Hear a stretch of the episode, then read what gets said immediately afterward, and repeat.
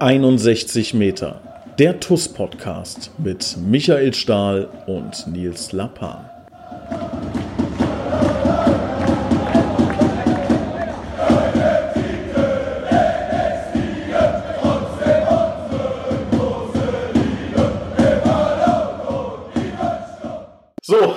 Es ist soweit. 61 Meter, der TUS Koblenz Podcast.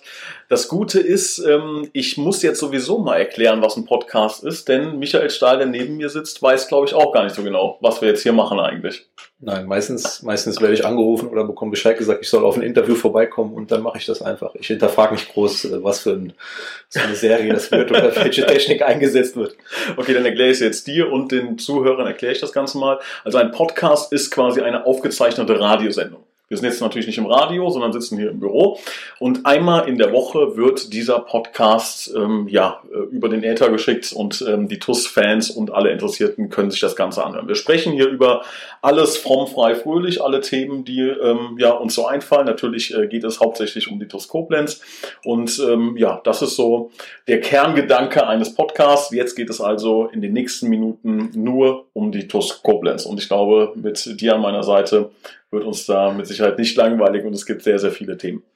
Lass uns mal direkt eintauchen und einsteigen. Ähm, Michael, du bist seit, ja, gefühlt Anfang an irgendwie bei der TUS Koblenz dabei. Also ich kann, oder ich kenne die TUS Koblenz gar nicht ohne, ohne Michael Stahl auf dem Platz. Wie waren denn jetzt so die letzten Wochen und Monate? Die waren ja wirklich nochmal ganz, ganz verrückt und mit Sicherheit auch in deiner Karriere ganz extrem. Wie hast du die jetzt wahrgenommen? Und vor allem jetzt auch so nach der Wahl, wie sind so deine ersten Eindrücke? Erstmal durchatmen kurz. Also man muss ehrlich sagen, dass man bei der TUS ab und zu Kummer gewohnt ist und dass man weiß, dass die TUS kein so gänzlich normaler Verein ist und wir immer schwierige Zeiten hatten. Das war irgendwie schon so abgespeichert. Also man hat sich gar keine großartigen Gedanken gemacht, bevor man in eine Saison gegangen ist. Man wusste, okay, es wird nicht einfach wieder, man muss wieder irgendwie über die Grenzen gehen, alles rausholen und am Ende wird alles gut. Als wir aber dann tatsächlich im Sommer 2018, 18 war es, Insolvenz angemeldet haben und es kam so Stück für Stück ans Tageslicht, wie es eigentlich wirklich äh, um diesen großartigen Verein steht, ähm, konnte einem schon Angst und Bange werden, weil ich wiederhole das immer wieder, damit es keiner vergisst. Die TUS stand wirklich mehrere Male ganz, ganz knapp davor, ähm, dass man sie aus dem Vereinsregister quasi rausstreicht, weil das, Dr. Tyler hat da wirklich, da kann man nur äh, einen überragend guten Job gemacht. Also es war, ich möchte kurz einhaken, es war ja wirklich so, dass man manchmal mittwochs nicht wusste, spielen wir am Samstag noch. Also das muss man sich ja mal vorstellen. Alle Spieler, alle, das ganze Trainerteam, alle drumherum, es hätte Samstag eventuell hätte es dann die Meldung gegeben, die TuS Koblenz spielt heute nicht, weil es diesen Verein nicht mehr gibt. Wahnsinn. Ich habe ähm, zwischenzeitlich manchmal gedacht, mein Gott, warum bin ich so tief in der Materie drin, äh, mhm. weil ich ja auch wirklich auch Aufgaben übernommen habe, weit, die weit über das Fußballspielen äh, hinausgehen und somit war ich immer über alle Schritte informiert und äh, bei allen Sitzungen dabei und wir haben wirklich manchmal mittwochs gesessen, zusammen mit Dr. Teil, mit, mit dem Trainer, mit äh, Arndt Gehlert mal dabei und noch ein, zwei anderen und haben dann da klipp und klar gesprochen, dass wenn jetzt die nächsten Tage oder Wochen nicht das und das passiert, dass er dann gezwungen ist, andere Maßnahmen zu ergreifen. Die können gehen von, äh, man muss dann äh, tatsächlich äh, Spieler entlassen oder Personal nochmal entlassen, obwohl wir eh schon auf dem Zahnfleisch gegangen sind, man, oder man muss den Spielbetrieb einstellen. Das war eine absolut realistische Möglichkeit. Ähm, deswegen war es gut, die Spieler da einigermaßen rauszuhalten die meisten anderen, weil die sollen samstags ihre Leistung bringen und haben das überragend gut gemacht. Aber es war schon, manchmal waren die Heimfahrten von äh, Koblenz in, in den schönen Westerwald nach Hause, waren schon manchmal nicht so ganz einfach, ja, das gebe ich zu. Das glaube ich. Aber jetzt haben wir ja irgendwie dieses Kapitel hinter uns gelassen. Wie ist denn so die Stimmung jetzt bei euch in der Mannschaft? Weil jetzt hast du gesagt, vorher war es so, dass jetzt das nicht so rangelassen wurde an die Mannschaft, vielleicht an zwei, drei ähm, ja, Rudelsführer, möchte ich mal sagen, die das wussten. Jetzt ist die Situation ja ein bisschen anders. Ja? Also jetzt ist, glaube ich, so ein bisschen Aufbruchsstimmung. Merkt ihr das auch im Team oder ist das eigentlich wie immer? Das ist auch immer irgendwo ein Prozess. Ich meine, als wir, um da kurz nochmal drauf zurückzukommen, als wir letztes Jahr angefangen haben, lief es unglaublich schlecht. so die Gesamtlage im Verein, ne, Insolvenz angemeldet und viele Sponsoren, Partner, die erstmal ein bisschen abgewartet haben, was passiert da überhaupt, aber immer noch ganz, ganz viele Treue, die ja bis heute dabei sind, die das mitgetragen haben. Dann sind wir ganz schlecht in die Saison gestartet. Ne? Ich habe mich direkt verletzt im ersten Spiel äh, beim Stand von 1-0 gegen Engers. Der Daniel von der Brake äh, war verletzt und Admir Softic war auf einmal wieder eine Option, musste aber auch erstmal fit werden. Das heißt, dieses ganze Gebilde TuS Koblenz, was eigentlich am Boden lag, musste sich so Stück für Stück selber wieder hochziehen. Und das haben wir einfach überragend gut gemacht. Und deswegen war auch schon die Stimmung im letzten Jahr während der Insolvenz, wie gesagt, obwohl man das nicht alles mal so an die Truppe rangelassen hatte, extrem gut. Also es war, war außergewöhnlich wie Mannschaft und Verein und dann auch immer mehr die Sponsoren drumherum, die Partner. Es hat sich so ein richtiger Kampfgeist entwickelt. Wir ziehen das hier durch. Ne? Und nur so konnten wir dem, dem, ich sag mal, dem, dem Tod mehrere Male von der Schippe springen. Ne? Mhm. Und das hat auch den, den Insolvenzverwalter dazu bewegt, zu sagen, es sagt er immer wieder, weiterzumachen, weil er gesagt hat, hey, hier kämpfen alle, hier kämpfen, der Verein kämpft, die, die, die Fans kämpfen, die Sponsoren kämpfen, alle kämpfen, da kämpfe ich mit. Und was dann dieses Jahr passiert ist, wir hatten dann dieses Jahr im Sommer wieder, wieder Trouble, es war wieder, wieder viel, viel Ärger, ne? auch äh, durch die Personal im Vorstand hat sich ja dann auch nochmal was getan. Und dann hat sich das wieder so von Saisonbeginn an wussten wir, es wird wieder schwer, es wird wieder kompliziert. Wir haben spät mit der Planung begonnen und trotzdem haben wir es wieder geschafft, so Stück für Stück mit positiven Ergebnissen das Ding zu drehen. Und deswegen äh, ist die Stimmung jetzt letztendlich, die ist gut. So, man weiß auch so ein bisschen, im Winter konnte jeder für sich, glaube ich, mal so ein bisschen einordnen, was wir da geleistet haben in den letzten 18 Monaten. Das ist schon wirklich aller Ehren wert. Dann ähm, möchte ich mal mit dir über einen Spieler sprechen, der jetzt seinen Vertrag um zwei Jahre verlängert hat.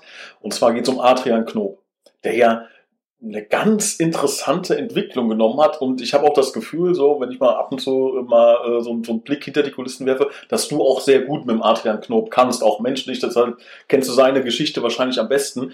Ähm, das ist doch schon äh, ja fast ein Fußballmärchen, kann man sagen, oder? Also ich meine, der hat letztes Jahr noch vor ja, 25 Zuschauern gespielt, wenn es gut lief, wenn es ein Knallerspiel war.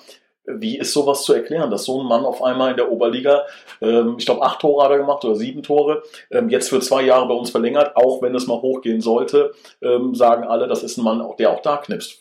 Was ist da vorher passiert? Wieso ist der vorher nicht gewechselt? Erklär uns das mal. Also Adrian ist wirklich erstmal vorweg ein super Junge, ein absoluter Glücksgriff. Ähm, und ich glaube, für alle Seiten war das, war das ein Riesending. Warum er so lange da geblieben ist, er hätte schon viel früher die Qualität gehabt. Aber Adrian ist sehr heimatverbunden und ähm, es war eine Truppe von Kumpels, die schon zusammen zur Schule gegangen sind, die Jugend gespielt haben. Und da hat er immer dran festgehalten. Das hat dem unglaublich viel Spaß gemacht. Aber der Adrian hat dann auch gemerkt, jetzt so mit 27, ich würde vielleicht doch noch mal ganz gerne aus meinem Talent was machen. Und dann brauchst du aber einen Verein und brauchst du auch einen Trainer, der sagt, pass mal auf, ähm, da ist zwar jemand, der hat äh, Bezirksliga und A-Klasse gespielt, aber den nehme ich. Den hole ich, ich glaube an den, auch wenn er schon 27 ist. Mhm. Und Adrian Knobs Geschichte ist so ein bisschen sinnbildlich auch ähm, für so Werte, für die äh, TuS Koblenz steht, ne? weil der Adrian ist so stolz darauf, dieses Trikot zu tragen. Der, der, der, also wenn man ihm in die Augen guckt vorm Spiel, das ist genau das, was du sehen willst. Das ist mhm. auch genau das, was die Leute sehen wollen von Spielern, die für Tuskopens spielen. Deswegen passt das einfach so unheimlich gut. Und ob jemand aus der A-Klasse kommt, Bezirksliga oder dritten Bundesliga. Also für mich ist immer entscheidend, glaube ich, erstens muss es menschlich passen, ist ganz, ganz wichtig. Und dann muss die Qualität passen.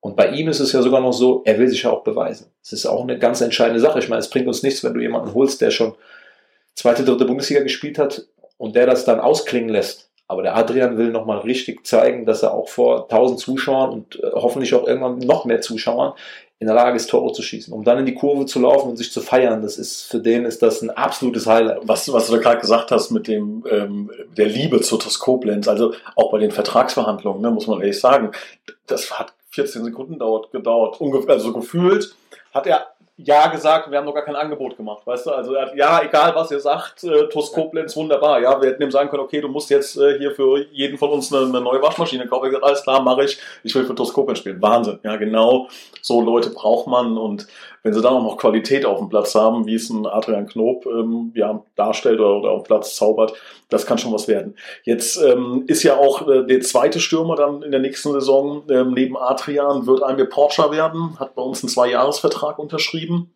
Ähm, ihn kennst du ja auch schon kurz aus dem Training, dann in Aweiler komplett explodiert. Ähm, auf was können wir uns da freuen? Du kennst ihn auch gut. Almir wird ein Element in unser Spiel bringen, was wir ähm, in der Form jetzt noch nicht, noch nicht so hatten. Ähm, Amadou Abdullah, genannt Scala, der uns ja leider verlassen hat, ähm, hatte so dieses Brechermäßige. Ne? Seine Qualität lag vor allen Dingen darin, äh, im Kopfballspiel, so dieses Wuchtige, dem Gegner wehtun. Sagen wir, Scalas Qualitäten waren jetzt nicht unbedingt im Spiel mit Ball. Er ist jetzt nicht derjenige. muss, ich, muss ich kurz einhaken. Ich werde nie vergessen, als Scala bei uns im Training war und ich dich gefragt habe, wie ist denn der? Werde ich nie vergessen, hast du zu mir gesagt, ja gut, der Ball ist nicht sein Freund, aber in jedem Zweikampf hat er acht Ellenbogen und sechs Knie. Und genauso ja, hat er da auch gespielt. Ja, das ist ja, ne? es hat immer Skala, Skala ist jemand, der unterschätzt wird. Ich verstehe, dass Leute draußen sind, die wollen saubere Ballernamen, saubere Pässe, ähm, die, das ist auch, ist auch okay, das, das mhm. muss auch so sein. Aber wenn man das aus interner Sicht sieht, wie viel Eckbälle der jedes Spiel rausgeköpft hat, wie viel mhm. Wucht und Mentalität er mitgebracht hat und wie viel Leidenschaft er auch für TuS Koblenz mitgebracht hat. Ich meine, er hatte Angebote von Eintracht Trier, wohnt um die Ecke und ist nach Koblenz gefahren. Mhm. Und das habe ich einfach unheimlich an ihm so geschätzt. Ne? Und er war halt nicht der Typ, der im Spiel, so aus dem Spiel heraus groß die Akzente gesetzt hat. Mhm. Scala war vor allen Dingen ein Typ, wenn der Ball geruht hat. Und da kriegen wir mit allem einen Spielertyp, der so ein bisschen ähm, ich sag mal, von einem modernen Stürmer, wenn wir so Richtung Lewandowski gucken, ähm, natürlich auf einem ganz anderen Level. Aber Almir ist in allen Bereichen ganz gut. Er ist mhm. athletisch, ist gut im Bälle festmachen, hat eine gute Technik beim Mitspielen, ist aber auch in der Luft hat er seine Qualität.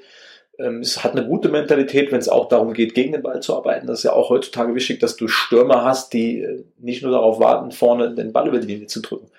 Ich glaube, wir kriegen jemand, der jetzt schon unglaublich weit ist, mit einem großen Selbstvertrauen. Ich meine, er hat mehr Tore geschossen als Spiele. Und auch wenn wir hier von der Rheinland-Liga reden, ähm, da musst du erstmal 29 Tore schießen. Wir sehen es ja jetzt bei Adrian Knob, so, ähm, der jetzt auch seine Tore in der Oberliga schießt. Und ich glaube tatsächlich bei Almir, dass da auch noch lange nicht äh, das Ende der Entwicklung erreicht ist. Ich glaube, es tut ihm gut, zu uns zu kommen, in die Kabine zu kommen, bei der Arbeitsmoral, bei allem Respekt vor Arbeit, aber ich glaube, das ist nochmal eine andere Nummer. Mhm. Das wird ihm gut tun. Deswegen ist es, äh, freut mich das für uns, aber auch für ihn, dass er jetzt den nächsten Schritt macht. Jetzt ähm, war es irgendwie eine verdammt lange Pause. Also ich weiß auch nicht genau, äh, woran das liegt. Aber gefühlt haben wir jetzt drei Monate irgendwie kein Spiel gehabt von, von Vorrunde zu Rückrunde. Wie ist das so für euch als Spieler? Wie schafft man es da, ähm, die Motivation oder auch das, das Fitnesslevel hochzuhalten? Ähm, ist das so, wie man das jetzt kennt aus der, aus der Bundesliga? Felix Magath gibt dir einen Trainingsplan mit und dann stellt sich auf die Waage und wenn da was nicht stimmt, ähm, tanzt der Kartoffel auf dem Hintern oder äh, wie, wie läuft ja, das dann ab? In der Tat, so läuft das ab. Also wir hatten ja relativ früh Pause, ein bisschen, ja, kann man drüber streiten. Ne? Also drei Monate ist schon extrem. So, die Wetterverhältnisse haben sich ja auch irgendwie ein bisschen geändert. Also man hätte, glaube ich, sowohl im Dezember ein bisschen früher spielen können, als auch jetzt könnte man schon wieder spielen.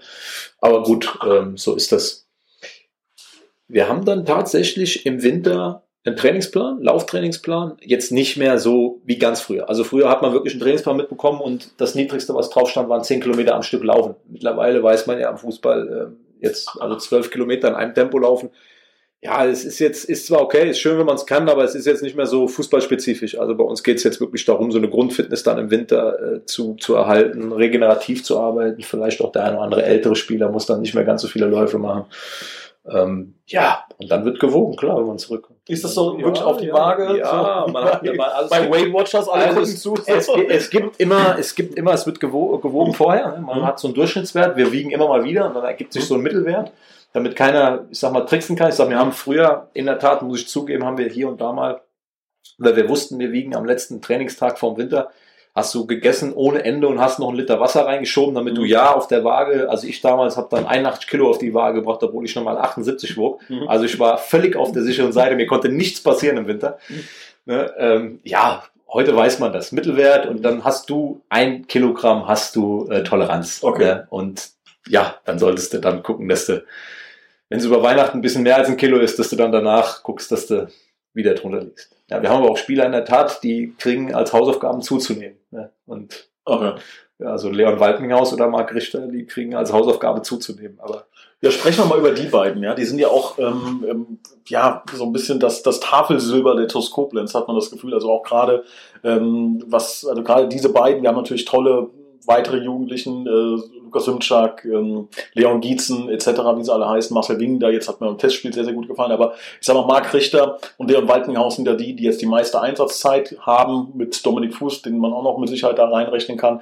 Ähm, wie siehst du ähm, die Entwicklung von den Jungs, auch gerade in der Kabine, wie, ähm, ich meine, die sind ja wirklich, also Marc Richter ist ja verdammt jung, ja, ähm, wie, wie kommen die bei euch an? Wenn ich mir das vorstelle, so ein Dieter Pauken, der könnte ja theoretisch der Vater sein. Ja? Also die Jungs haben auf jeden Fall Respekt, wenn die in die Kabine kommen. Ich weiß ja selbst, wie das ist, wenn man unter Gleichaltrigen ist. Ne? Das mhm. ist ja immer so ein Problem, so ein bisschen in der Jugend, was Hierarchien angeht. Das, da, da regelt man die Dinge anders. Da sind die meisten, oder da ist man halt auf Augenhöhe. So, wenn du dann in die Kabine kommst und sitzt, ähm, Marc Richter hat das besondere Glück, er sitzt direkt neben mir und ein Platz weiter sitzt Dieter Pauken. Okay. Also da weiß er schon, was Sache ist. Nein, aber das mhm. sind, das sind ordentliche Jungs, ne? gerade in, in Marc Richter und Leon Waldminghaus. Ähm, da hat man nicht viel zu motzen, muss man sagen. Auch in Felix Könighaus letztes Jahr, da hast du nicht viel Problem mit gehabt. Man merkt, dass die Jungs stolz sind, dass die froh sind, dass die arbeiten wollen, dass die Bock haben, Gas zu geben.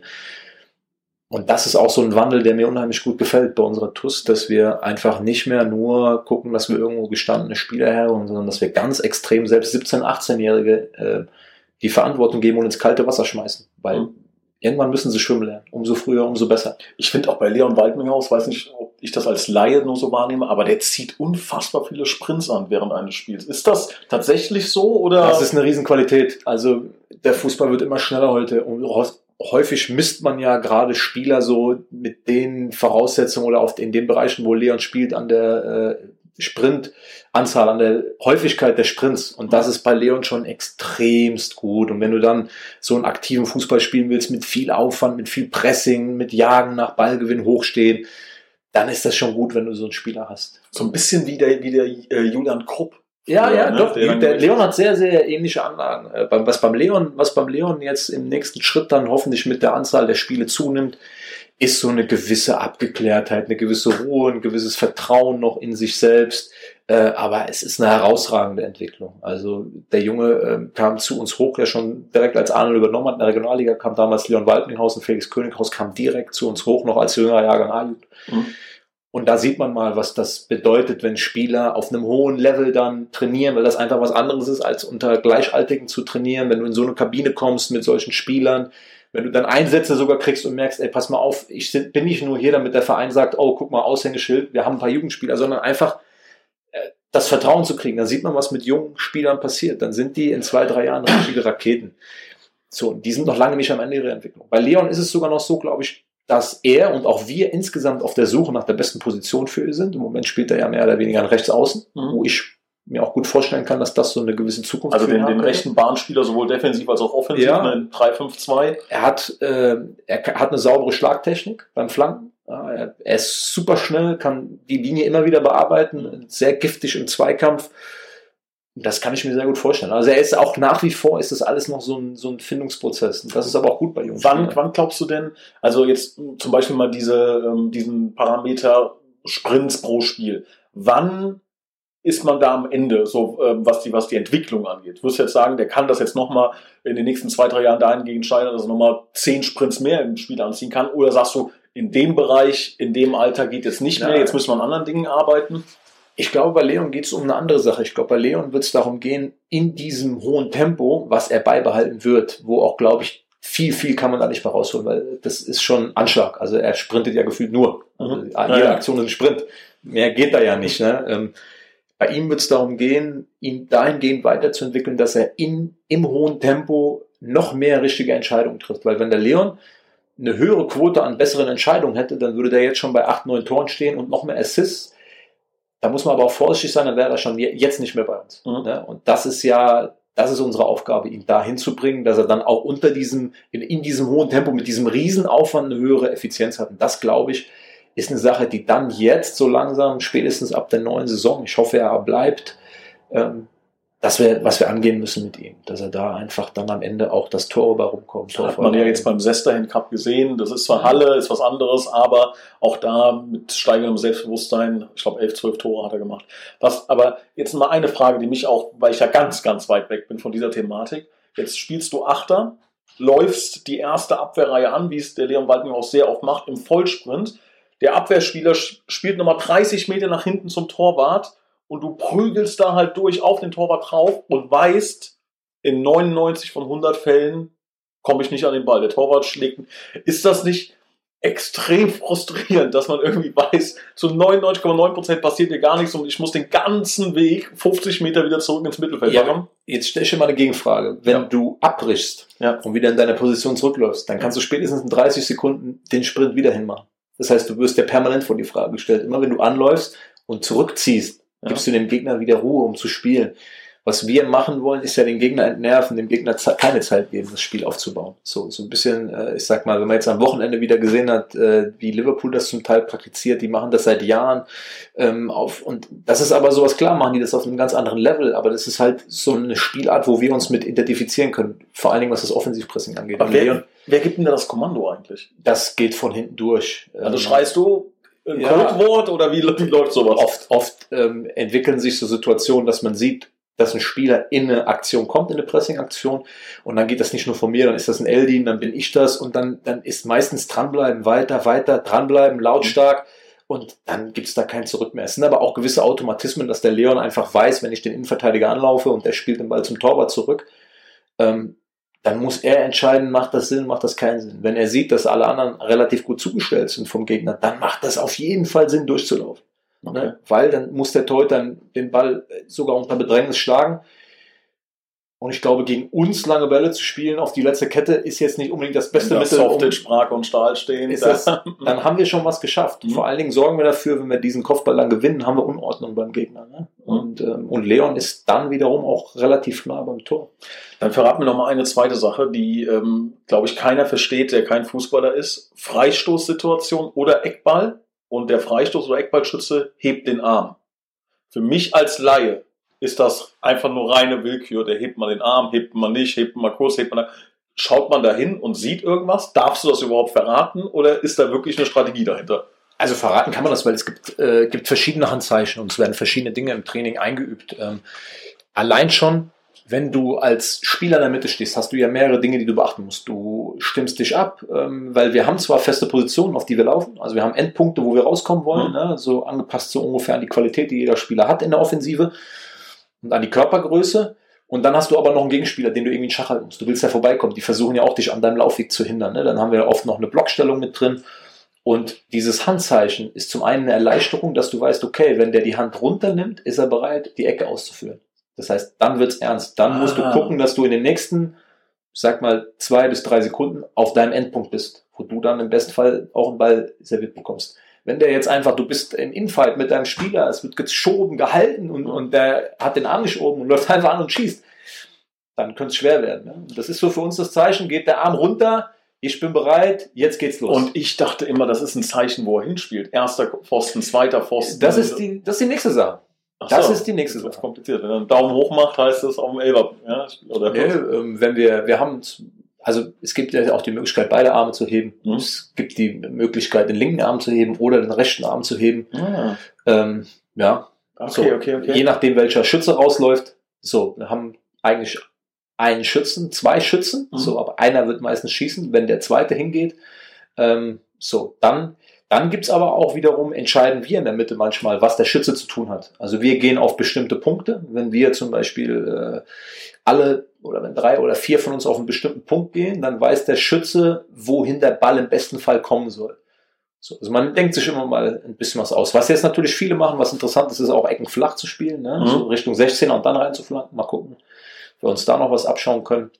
Ja, aber man probiert immer mal was. Aber ist, ist jetzt mir aufgefallen im Testspiel oder in den letzten Spielen auch, gerade seit Dominik Fuß die, die Eckbälle schlägt, das ist schon wieder eine, eine gute Qualität. Also ich, mir persönlich äh, gefällt das sehr gut, wie er auch die Standards tritt. Hat sich auch so ein bisschen festgespielt im Team, hat man das Gefühl. Ne? Wie, wie nimmst du das so wahr als Captain? Also zuerst muss man wirklich mal sagen, Dominik Fuß hat viele Verletzungsprobleme in Mainz gehabt, ne? hat fast ein ganzes Jahr nicht gespielt und hat echt schwer daran zu knabbern gehabt am Anfang, hat sich aber reingearbeitet und ich finde auch, ähm, dass der Junge die letzten Spiele einen echt guten Job gemacht hat. Und das ist wieder so ein Spieler, der, der hoffentlich in der Zukunft uns noch viel Spaß machen wird bei der TUS. Ähm, und seine Standards, absolut. Ähm, ich meine, ich habe davon auch profitiert gegen ähm, Feddersheim, das 1-0 Siegtor geköpft. Mhm. Und die kommen gut, die Bälle. Sind mit Zug zum Tor. Die Ecken im Moment noch besser als die Freistöße. Bei den Freistößen aus dem Halbfeld muss er noch so ein bisschen den, äh, sag mal, was die Länge angeht, gucken, mhm. dass der Ball genau, das ist jetzt, aber das ist halt wirklich dann Wunschdenken von mir. Ne? Klar, ne? Weil ich hätte den Ball dann genau in der richtigen Höhe, am richtigen Punkt, weil ich weiß, wenn der Ball in der richtigen Höhe, am richtigen Punkt dann auf meinen Kopf fällt, dann ist es ganz gut. Und ich hätte ja. gern jeden Ball. So. Ja. Das ist halt so, wenn du vorne drin stehst. Ne? Aber gerade bei Ecken, auch jetzt gegen Alzenau wieder, das war eine unheimlich hohe Qualität bei Ecken und ja. auch in der Häufigkeit. Also in der zweiten Halbzeit kamen gefühlt innerhalb von fünf Minuten drei Ecken auf den gleichen Punkt genau. und wir kamen dreimal zum Kopfball das ist dann schon äh, wieder ein Pfund, was wir haben, ja. ja. Ist das dann so, wenn der Torwart, wenn man das Gefühl hat, der Torwart, der Gegnerische, der ist so ein, ich nenne es jetzt mal salopp, eher so ein Fliegenfänger-Typ, äh, dass man dann sagt, man stellt die Taktik ein bisschen um und, und zieht direkt auf den Torwart die Ecken oder macht, äh, entwickelt man das in einem Spiel heraus oder, oder kommt dann die Ansage von außen? Wie läuft sowas? Wir wissen das ja im Vorfeld vom Spiel. Also wir wissen, ob da ein gegnerischer Torwart ist, der sehr freudig ist im Rauskommen, der mhm. äh, sehr mutig ist, ne, der so die Strafraum, den Strafraum als komplett als sein Hoheitsgebiet äh, interpretiert oder ob jemand äh, auf der Linie bleibt und auf dem Fünfer bleibt.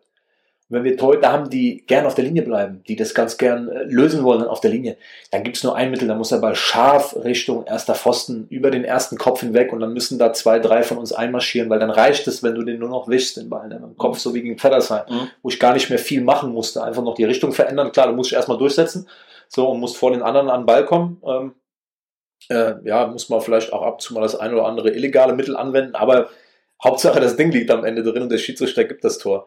Hast du einen Torhüter, der sehr, sehr gern rauskommt, der schon hoch steht, der schon auf der Fünferlinie steht und nicht auf der Torlinie, da musst du dir sicherlich was überlegen. Dann kann man durchaus mal überlegen, einen Pulk zu machen vorm Torwart, ne, dass man mit drei, vier Mann plus Gegenspielern alle vorm Torwart den Ball dann dahin schippt, weil dann muss der Torhüter auch irgendwie was machen. Oder man schlägt die Bälle vom Tor weg. Ist auch eine Möglichkeit, so wie wir es gegen, äh, gegen Worms gemacht haben, wo der Ball dann auf meinen Kopf kommt, ich verlängere auf Knob und der Adi köpft ihn dann zum Siegtor. Das war, wo er sich einen Cut geholt hat. Genau, ja, ja, genau. aber das sind dann so Dinge, wo wir wussten, okay, der Torhüter ist auch mal in der Lage rauszukommen von denen. Spielen wir sie tendenziell eher Richtung Elfmeterpunkt. Ne? Mhm. Jetzt ähm, ist es Gott sei Dank nicht mehr so lange, ja, also irgendwie, wie gerade eben schon gesagt, ewig lange Pause, 29. Februar, erstes Spiel gegen Röchling-Völkling. Ähm, ja, eine ganz interessante Phase, in der wir uns befinden. Also irgendwie den größten Druck haben wir jetzt nicht, dass wir gerade ganz oben stehen und, und ähm, ja, vor, vor Druck zerbrechen. Nach unten müssen wir uns jetzt auch nicht die allergrößten Sorgen machen. Wie ja, sind denn so die Ambitionen? Was sind, was sind die Ziele? Was sind die Gedanken? Ähm, ist das wirklich so, dass man jetzt sagt, ey, lass uns erstmal die nächsten paar Spieltage abwarten? Wie ist da die Gedankenstruktur bei euch in der Mannschaft? Also ich glaube, dass es gibt im Fußball, es klingt zwar manchmal ein bisschen doof, aber es gibt in der Tat wirklich nichts, nichts Schwierigeres, als sich auf den Moment zu konzentrieren und Topleistung abzurufen. Das ist das Ziel und das ist nicht einfach, dass du nach drei Monaten am ersten Spieltag eine Topleistung abrufst. Darum wird es gehen. So die Spannung so ähm, zu, zu konzentrieren äh, darauf, dass du wirklich am ersten Spieltag da bist. Und dann kannst du mit einem Sieg gegen Völklingen kannst du direkt ähm, Schwung aufnehmen, so wie wir es in der Hinrunde mit einem Sieg in Wiesbach gemacht haben. Und ähm, also wir können alle die Tabelle lesen, lesen ne? und wir haben fünf Punkte Abstand nach oben, nach unten ist ein bisschen mehr. So, wir wollen natürlich äh, so viele Mannschaften, wie es irgendwie geht, äh, vor uns einsacken. Also sobald einer, solange einer vor uns steht, wollen wir ihn einholen. Das ist das, was das ist der Anspruch. Das bringt aber nicht, wenn man dann so sich die ersten fünf Spiele angucken und sagt, oh, wenn wir jetzt aus den ersten fünf Spielen so und so viele Punkte holen, dann stehen wir da und da. Das macht überhaupt keinen Sinn. Also Völklinge alles reinschmeißen, alles, was wir haben, mit den Zuschauern im Rücken, irgendwie ein 1-0. Und wenn es wirklich dann 1-0 wird, mitnehmen, gucken, ja, dann geht's weiter. Und dann geht's Schlag auf Schlag. So, wir haben 19 Spiele, glaube ich, gemacht. Es sind noch 15, das heißt, es geht jetzt schnell. Dann sollten wir tun nichts gucken, dass wir von Anfang an da sind. Stali, das war eine Sache, die du zum ersten Mal gemacht hast, aber man äh, lernt nie aus, auch nicht in einem Alter. Die erste Podcast-Folge haben wir jetzt im Kasten. Ähm, sehr cool. Wir werden äh, das, wie gesagt, einmal die Woche machen. Ganz, ganz oft wirst du dabei sein, hoffentlich. Ja, ab und an auch mal ein anderer Gast, dass wir wirklich so einen kleinen Blick durch Schlüsselloch der Koblenz werfen. Hat Spaß gemacht. Ähm, du musst jetzt noch ein bisschen laufen gehen, glaube ich, die nächsten Tage, weil Training ist noch nicht, glaube ich. Ne? Vielleicht kannst du auch noch mal ganz kurzes Update geben, ganz schnell. Ja, ich bin fleißig am Laufen, trainiere ähm, quasi für mich alleine, was für einen Fußballer immer das Schlimmste ist. Aber mein Knie ist ähm, auf einem guten Weg, aber es ist noch nicht so, dass äh, ich jetzt direkt auf den Platz kann. Ich habe Donnerstag aber auch nochmal eine, eine Untersuchung, die hoffentlich dann Positives zutage bringt, dass man da auf einem guten Weg ist. Ich hoffe, dass ich so circa zwei Wochen vor Saisonstart komplett wieder 100% einsteigen werde und dann schauen wir mal. Freuen wir uns drauf. Ich danke dir und lieben Gruß an die Mannschaft. Wir hören uns nächste Woche. Sehr gerne, danke.